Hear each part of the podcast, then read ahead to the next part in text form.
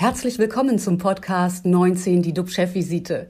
DUB-Unternehmerverleger Jens de Boer und der Chef der Essener Uniklinik, Professor Jochen Werner, reden Tacheles über Corona, Medizin und Wirtschaft.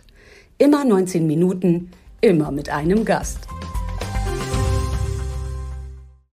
Unser Gast heute, Professorin Helga Rübsam-Schäf.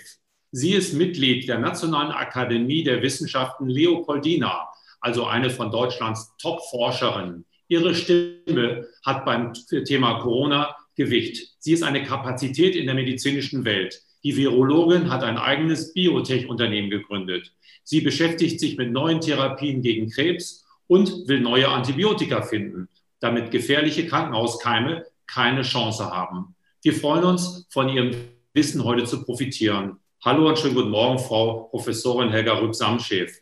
Guten Morgen, Herr de Boer. Bevor wir mit Ihnen über die Impfkampagne und die Zukunft der medizinischen Forschung in Deutschland sprechen, zurück zu dir, lieber Jochen. Wie sehen denn die aktuellen RKI-Zahlen aus und was beschäftigt dich heute besonders? Ja, wir haben ja heute Tag 197 des deutschen Lockdowns. RKI meldet 5400 Neuinfektionen. Das sind etwa 1500 weniger als vor einer Woche. Die Sieben-Tages-Inzidenz liegt jetzt bei 83. Und wie sieht es bei uns in Essen aus? Wir versorgen heute stationär 63 Covid-19-Patienten, davon 28 auf den Intensivstationen. Insgesamt merken wir eindeutig eine Entlastung. Heute freue ich mich natürlich ganz äh, besonders auf unseren speziellen Gast, äh, Frau Professor Rübsamen-Schäf, die unter anderem immer wieder auch auf die Notwendigkeit der Erforschung neuer Medikamente im Kontext der Pandemiebewältigung hingewiesen hat. Ich selbst habe an dieser Stelle immer wieder ähm, die monoklonale Antikörpertherapie äh, angesprochen, die aber trotzdem sie ambulant durchgeführt werden kann und trotzdem äh, der Bund für 500 Millionen Euro diese Medikamente gekauft hat, immer noch schleppend anläuft. Und glaube, hierzu können wir gleich gut äh, sprechen, diskutieren. Aber bevor wir in das Thema einsteigen, jetzt zunächst zu dir, lieber Jens. Was geht dir durch den Kopf? Tja, mich beschäftigen die Impferfolge und die fast überall sinkenden Inzidenzzahlen. In Hamburg lagen wir am Wochenende sogar unter 50 und das ist doch ein Hoffnungsschimmer für die Menschen, die endlich mal wieder raus wollen und auch den Sommerurlaub planen möchten. Und natürlich für die Wirtschaft, für Handel, Hotellerie und Gastronomie. Die Branchen, die noch immer heftig am, unterm Lockdown leiden, auch denen können die Öffnungen wieder Mut machen. Ich spüre oder wir spüren vielleicht alle so ein bisschen durchatmen, aber viele fragen sich auch, ist das Schlimmste wirklich vorbei? Unser Gast heute ist Expertin für Virologie, Frau Professorin Rübsam-Schäf. Nochmals herzlich willkommen. Trügt der Eindruck oder ist das Schlimmste wirklich vorbei? Oder sehen Sie irgendwie am Horizont das Risiko einer vierten Welle? Ja, ich glaube, ähm, man muss sich klar machen, dass wir noch in einer sehr instabilen äh, Situation sind und dass natürlich jetzt die indische Variante sich ausbreitet. Die ist inzwischen in 44 Ländern angekommen. Am stärksten betroffen ist Großbritannien. Und sie ist ja von der Weltgesundheitsorganisation schon als Variant of Concern, also als Variante, über die man sich Sorgen machen muss, eingestuft. Aktuelle Einschätzungen sagen, ähm, unsere jetzigen Impfungen werden gegen diese Variante noch insofern gut wirken, als man die schweren Erkrankungen vermeiden kann. Aber wahrscheinlich stecken sich wieder mehr Menschen an. Und das wäre natürlich dann möglicherweise wieder der Beginn einer, einer neuen Welle. Also ich glaube, man muss sehr vorsichtig sein heutzutage noch. Ähm, ich denke auch, meine, wer mich kennt, der weiß, dass ich eher zum Team Vorsicht gehöre, ähm, dass man ähm, in Deutschland langsamer öffnen sollte. Wenn, wenn man zum Beispiel nach Ländern guckt, die schon weiter mit der Impfung sind, wie Großbritannien, ja, die haben am 13.04. erst aufgemacht. Und zwar nur die Außengastronomie äh, und, und äh, noch nicht alle äh, ähm, Schul ähm, Theater und so weiter.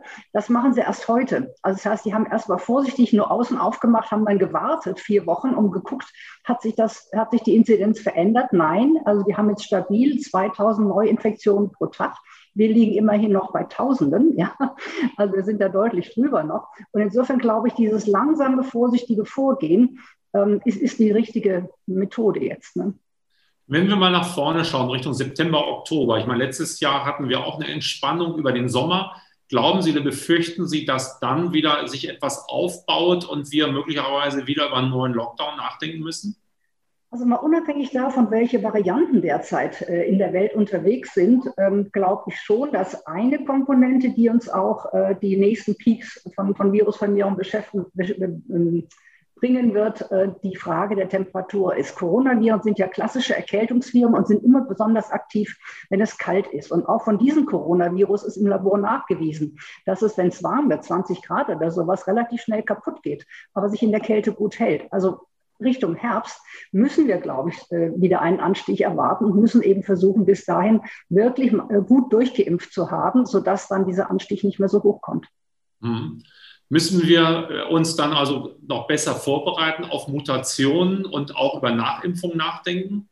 Definitiv. Ähm, also es ist ja so, dass, wie gesagt, die jetzigen Impfungen gegen die Varianten, die wir kennen und nur von denen können wir reden, ähm, so, so wirksam sind, dass man wahrscheinlich die schweren Krankheitsfälle vermeiden kann, aber nicht mehr alle Ansteckungen. Und die Firmen arbeiten schon daran, ähm, jetzt ähm, diese Variante, die neuen Varianten sozusagen in ihre Impfstoffe einzubauen, sodass man später auch Impfstoffe gegen diese Varianten hat. Darüber hinaus läuft eine Studie mit dem BioNTech-Impfstoff, und die müsste jetzt auch abgeschlossen sein, wo man äh, ein drittes Mal mit demselben Impfstoff geimpft hat, um zu gucken, kann ich damit eine bessere Immunität noch erreichen, äh, dass die Leute sich weniger anstecken. Also da läuft in der Industrie eine ganze Menge und ich bin fest überzeugt, es ist auch nötig. Sie sind ja auch eine große Kapazität im Kampf gegen AIDS. Gibt es nach Ihrer Meinung im öffentlichen Umgang mit den Krankheiten AIDS und Covid-19 Parallelen? Ja, sagen wir, dieses Negieren, das kenne ich auch aus der HIV-Zeit, ja, dass man es gar nicht wahrhaben will, dass äh, ein Virus äh, sowas Schlimmes machen kann. Also das hatten wir auch in der HIV-Zeit. Ähm, ansonsten, auch das ist eine Parallele. Man merkt im Moment eine gewisse Müdigkeit in der Bevölkerung, sich weiter damit auseinanderzusetzen und die Sache ernst zu nehmen. Auch das ist eine Parallele, die man aus der Zeit kennt. Mhm. Jochen? Rübsam, Chef, ich, ich würde gerne noch einmal anknüpfen an dieser Temperaturthematik. Das ist auch das, was unser Virologe Professor Dittmer immer wieder sagte, wenn es wärmer wird. Ähm, wie ist es zu verstehen, dass es aber in ganz warmen Ländern ja äh, sich auch wiederum ungehindert verbreiten kann? Hängt es mit der Schleimhautbeschaffung der Menschen vielleicht zu, zusammen, die anders sein mag? Aber ich ich verstehe das äh, irgendwie nicht. Also ich glaube das weniger. Ich glaube, das hängt eher mit den, mit den äh, Monsunzeiten zusammen, wenn es sehr feucht ist. Dass die Feuchtigkeit wiederum auch für das Virus eine Möglichkeit des Überlebens darstellt. Also so würde ich das interpretieren, aber ich kenne keine Studie dazu. Ich kann also, ja, ja aber das, das wäre meine Vermutung. Ja. Sie haben ja immer wieder angesprochen, dass wir uns um Medikamente kümmern müssen. Und was konkret ist die Ursache, dass das irgendwie nicht erkennbar passiert? Das kann ja sein, dass die Pharmaindustrie auf Hochtouren überall arbeitet, aber ist vielleicht der Markt zu gering oder warum, warum spürt man das nicht? Weil ich denke, wir werden ja immer wieder neue Mutationen haben. Es wird immer wieder Kranke geben. Es wird auch immer Patienten auf Intensivstationen geben. Und gerade für die Intensivtherapie haben wir sehr, sehr wenig Möglichkeiten im Moment. Also ich bin da absolut bei Ihnen. Ich, brauche, ich denke, wir brauchen dringend Forschung an Medikamenten. Äh, die USA haben das ein bisschen anders gemacht als Deutschland. Die haben sehr stark nur auf Impfstoffe gesetzt, aber die USA haben genauso Medikamentenentwicklung unterstützt finanziell, also von staatlicher Seite. Und da gibt es inzwischen zwei äh, Medikamente, die schon jetzt im Herbst auf den Markt kommen sollen, also neue Medikamente, die sich direkt gegen das Virus wenden kleine chemische Moleküle. Äh, das ist einmal die Substanz von Pfizer, ein Proteasehemmer, und eine zweite Substanz kommt von der Firma Roche. Und die sollen, wie gesagt, im Herbst schon auf den Markt kommen. Ich denke, wenn man jetzt maßgeschneiderte, hochwirksame Medikamente hat, die man früh geben kann, und damit die Virusmenge im Körper sehr schnell drücken kann, dann ist A, der Patient weniger infektiös, also man tut auch was gegen die Übertragung. Und B, würde ich sehr stark erwarten, dass dann diese schweren Verläufe, von denen Sie sprechen, dass die dann wirklich ausbleiben. Äh, und insofern bin ich ein absoluter Verfechter zu versuchen, so schnell wie möglich und so hart wie möglich äh, dem Virus auf den Kopf zu hauen, wenn man das eben mit Medikamenten kann. Und die Medikamente, die wir bisher haben, dieses Remdesivir beispielsweise, die waren ja gegen ein anderes Virus ursprünglich gemacht gemacht.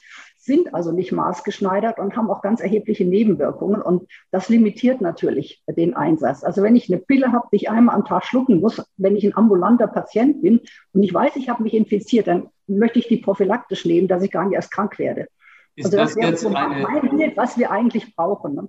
Ist das eine Thematik, äh, die quasi auch an den Bund äh, zu adressieren ist, dass diese Art der Forschung stärker gefördert werden muss? Äh, oder sind Sie schon zufrieden?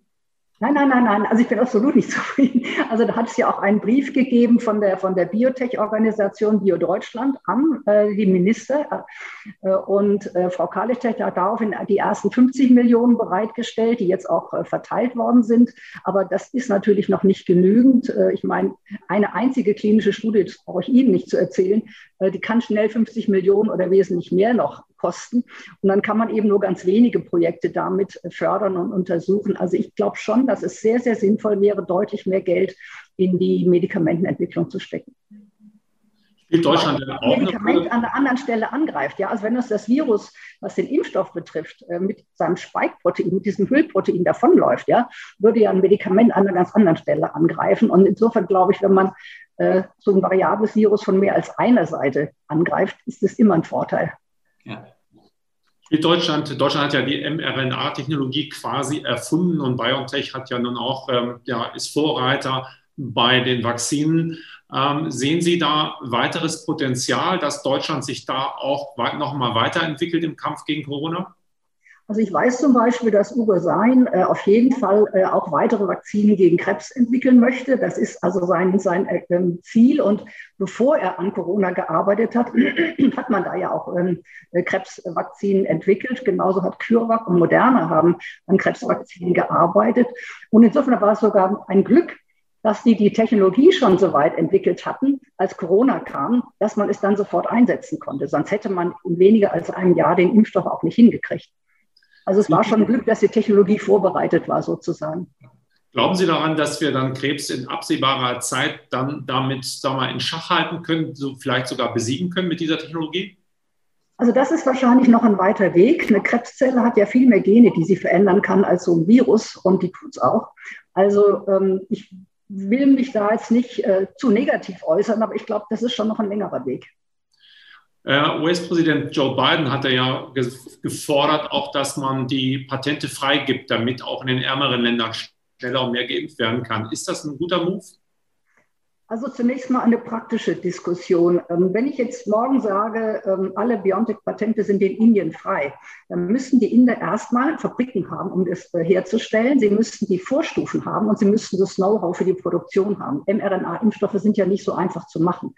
Und also es das heißt, dass das, das schnell dann so ein Land Impfstoff machen könnte, scheitert schon an vielen praktischen Dingen. Aber was noch entscheidender ist in meinen Augen, Patente sind ja genau dazu gedacht, dass zumindest in der Pharmaindustrie, wo man lange Zeiten der Entwicklung hat, wo man erstmal kein Geld verdient, verdient, sondern sehr viel Geld versenkt in die verschiedenen Projekte, die da auch noch scheitern können, ja, dass man eben dann, wenn man mal Erfolg hat, äh, genügend Geld wieder einnehmen kann, um das nächste Projekt zu, äh, zu machen. Und deswegen halte ich gar nichts davon, äh, den, den Firmen die Patente wegzunehmen. Ähm, dann würde man mit Sicherheit auch, sagen wir mal, den, den Wunsch, auf diesem Gebiet zu arbeiten, reduzieren. Wir haben es gesehen bei den Antibiotika. Die durften nichts mehr kosten, weil die Generika, da ist so eine Packung, was weiß ich, 40 Euro. Äh, und mehr kriegen sie nicht dafür. Aber dafür können sie kein neues Medikament machen. Und deswegen haben alle großen Firmen, außer MSD beispielsweise, sich aus der Antibiotika-Forschung verabschiedet, was jetzt wieder die Gefahr birgt, dass man eben äh, ähm, multiresistente Bakterien hat, die nicht mehr beherrschbar sind. Also ich glaube, man muss der Industrie den Anreiz lassen. Mhm. Jochen? Ja, ähm, ich glaube, Sie haben da was ganz Wichtiges angesprochen, weil wir das mit den multiresistenten Keimen natürlich im Krankenhaus so ein bisschen aus der Aufmerksamkeit glaubt man verschoben zu haben. Aber das ist ja was, was uns wirklich beschäftigt. Und es ist ein Dilemma zu sehen, wie wenig äh, Alternativen da aufgebaut werden. Ähm, was mich noch äh, umtreibt, das ist, wie beurteilen Sie die Entwicklung dieser Pandemie-Impfung weltweit? Ähm, ich meine, wir fokussieren naturgemäß auf Deutschland, ist ja auch alles nachvollziehbar. Aber äh, das haben wir nun auch wirklich führende Wissenschaftler immer wieder gesagt Wir müssen uns eben mit der Situation weltweit befassen, weil ansonsten immer wieder neue Mutationen etc. kommen. So ein äh, Land wie Afrika, die, die Impfung, wie sehen Sie das? Sind Sie da äh, teilpessimistisch oder ganz pessimistisch? Was ist Ihr Eindruck? Naja, ich glaube schon, dass äh, wir noch am Anfang stehen. Also wenn wir überlegen, wir haben jetzt, glaube ich, 160 Millionen Infizierte von 7,4 Milliarden Menschen auf der Welt, dann ist das noch ganz, ganz wenig. Und auch wenn man guckt, wie viel bis heute auch weltweit geimpft sind, ist das noch ganz wenig. Also ich glaube, wir stehen da erst am Anfang einer Entwicklung. Und insofern können die Industrienationen nur versuchen, ähm, erstmal sich selbst natürlich so schnell äh, die Bevölkerung durchzuimpfen, aber auch so schnell wie möglich zu guten Preisen. Und das ist ja die alte Geschichte, die man bei, bei AIDS hatte. Ja, da hat man das Geld in der ersten Welt verdient und konnte dann äh, den Ländern, die weniger Geld hatten, äh, entweder Lizenzen geben oder die Medikamente zum Selbstkostenpreis zur Verfügung stellen und so auch in, in äh, ärmeren Ländern was erreichen. Und ich glaube, ähnlich wird man hier vorgehen müssen. Aber wir sind wirklich, glaube ich, noch am Anfang.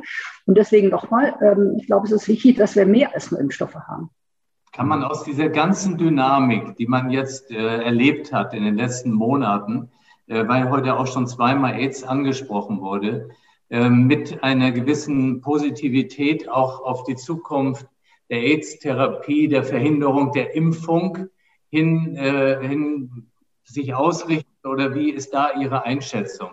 Also da bin ich ganz optimistisch, dass die Wissenschaft die Lösungen finden wird. Wie gesagt, beim Impfstoff sind wir ja schon so weit. Es geht jetzt ja nur noch, nur noch in Anführungszeichen um die praktische Umsetzung beziehungsweise um Nachproduktion von Impfstoffen, die auf den neuen Varianten geschärft sind. Aber das ja alles machbar. Und wie gesagt, bei Medikamenten ähm, sind wir noch am Anfang, sollten auf jeden Fall intensiv weiter daran arbeiten. Und wenn wir dann mal alles drei haben, also Medikamente, schnelle Diagnostika und Impfstoffe, dann glaube ich schon, dass man die diese Pandemie auch sehr gut in den Griff kriegt. Ob man Corona jemals wird wieder verschwinden lassen können von der Welt, da bin ich eher skeptisch. Also Aber was ich meinte, war jetzt der, der Aspekt AIDS, weil Sie da ja auch sehr viel gearbeitet haben, ähm, als anderes Krankheitsbild, aber trotzdem als ein relevantes. Wie sehen Sie dort die weitere Zukunft? Ach so, weltweit. Ja, okay. Also ähm, wir können ja, äh, wenn wir die Patienten heute gut behandeln, können die ein normales Alter erreichen. Und zwar auch mit Medikamenten, die gut verträglich sind. Äh, die ersten Medikamente bei HIV waren ja durchaus auch mit hohen Nebenwirkungen belastet. Ähm, auf der anderen Seite muss man sagen, es sterben, glaube ich, noch 700.000 Menschen pro Jahr an AIDS. Das heißt, wir haben es eben auch noch nicht erreicht, die ganze Welt mit diesen sehr guten Medikamenten ausreichend äh, zu versorgen ob es jemals einen Impfstoff gegen AIDS gibt, das war ja das Komische. Ja, bei HIV haben ja alle Firmen und alle akademischen Institute der Welt versucht, einen Impfstoff zu machen. Und da ging es eben nicht bisher. Ne? Ähm, und wahrscheinlich, wenn man einen Impfstoff hätte, dann könnte man AIDS weiter noch zurückdämmen. Aber das hat eben noch nicht geklappt. Sie sind ja eine ausgezeichnete Managerin. Sie haben eine, äh, waren Managerin des Jahres und Sie sind auch äh, mit der Politik sozusagen in Berührung als Mitglied der Leopoldina, die nämlich die Politik berät. Äh, wie sehen Sie die Rolle der Politik und wie ist das Management der Politik in der aktuellen Pandemie? Es wird ja viel geschimpft. Ja? Die Impfstoffe seien zu spät bestellt worden, äh, gerade nachdem man europaweit versucht hat, sich mal zu einigen. Ich persönlich halte das für den richtigen Schritt, dass Europa gemeinsam hier vorgeht, auch wenn es etwas Zeit gekostet hat, leider. Ähm, und die andere Geschichte ist die, dass ich wirklich denke, dass die Politik also speziell in Deutschland, gar keinen schlechten Job gemacht hat. Wenn Sie sich angucken, wie viel Infizierte wir pro Million Bevölkerung haben und wie viel Tote pro Million Bevölkerung, dann stehen wir in Europa am besten da und sind viel besser als die Amerikaner. Ja, also äh, wenn man sich das mal auf, auf die Bevölkerung runterrechnet, äh, haben wir eigentlich gar keinen schlechten Job gemacht. Mhm. Schauen wir nochmal nach vorne, was die Risiken und die Chancen anbelangt. Wir haben gelernt, dass es eine britische Variante gibt, wir haben eine brasilianische Variante, es gibt eine indische Variante. Wird es noch äh, nach Ihrer Erfahrung äh, möglicherweise eine Monstervariante geben, die uns nochmal aus den, um den Schlaf bringen wird, oder ist das eher unwahrscheinlich? Das kann man nicht sagen. Also Viren haben nun mal die Eigenschaft zu mutieren. Und ähm, wenn immer so ein Virus, und gerade wenn sie so eine heiße Epidemie haben, wie gerade in, in, Indien, ja, dann ist ja, je mehr Menschen das Virus in sich tragen, umso mehr Mutationen können entstehen. Also das heißt, das Virus zu reduzieren, ist ja auch eine Strategie, um die Mutationen klein zu halten. Aber wenn wir so explosionsartige Vermehrungen haben, dann können natürlich neue Varianten entstehen. Und wie gut wir die mit den existierenden oder zukünftigen Impfstoffen in den Griff kriegen, das kann keiner voraussagen. Also insofern glaube ich, ist, ist Aufmerksamkeit, Wachsamkeit absolut geboten. Die Briten haben beispielsweise jetzt gesagt, nachdem sie die indische Variante ja im, im Land haben, zum Beispiel im Ortsteil Hackney in, in London, äh, dass, dass sie jetzt plötzlich AstraZeneca nicht drei Monate warten, bis die zweite Impfung kommt, sondern nur zwei Monate. Die wollen also die Menschen schneller schützen, ähm, weil sie sagen, wir brauchen jetzt einfach eine höhere Immunität. Also weiterhin wach sein bleiben und äh, aktiv. Was Positives, was nehmen wir noch Positives mit für die nächsten Wochen? Ja, ich denke, dass die Impfkampagnen bei uns jetzt sehr gut laufen, dass die Menschen, so wie ich es empfinde, überwiegend das auch positiv sehen und sich freuen, wenn sie geimpft werden können. Das finde ich ist eine, ist eine sehr positive Entwicklung. Und dann muss man eben nur sagen, impfen, was das Zeug hält. 19 Minuten sind leider vorbei. Vielen Dank, Helga Rübsam-Schäf. Unser Talkgast am Dienstag, Frank Sommerfeld. Er ist Vorstandschef bei der Allianz Versicherungs AG und er kann uns erzählen, wie wir künftig autonome Autos versichern. Also das sind Autos, wo wir dann nur alle auf der Rückbank sitzen und nach draußen schauen und nicht mehr fahren müssen. Also bleiben Sie alle gesund, klicken Sie rein. Wir freuen uns auf Sie. Tschüss aus Hamburg. Und aus Essen. Wiederschauen. Das war 19 die DUB-Chefvisite als Podcast. Die Videos dazu gibt es auf watz.de und auf dub-magazin.de.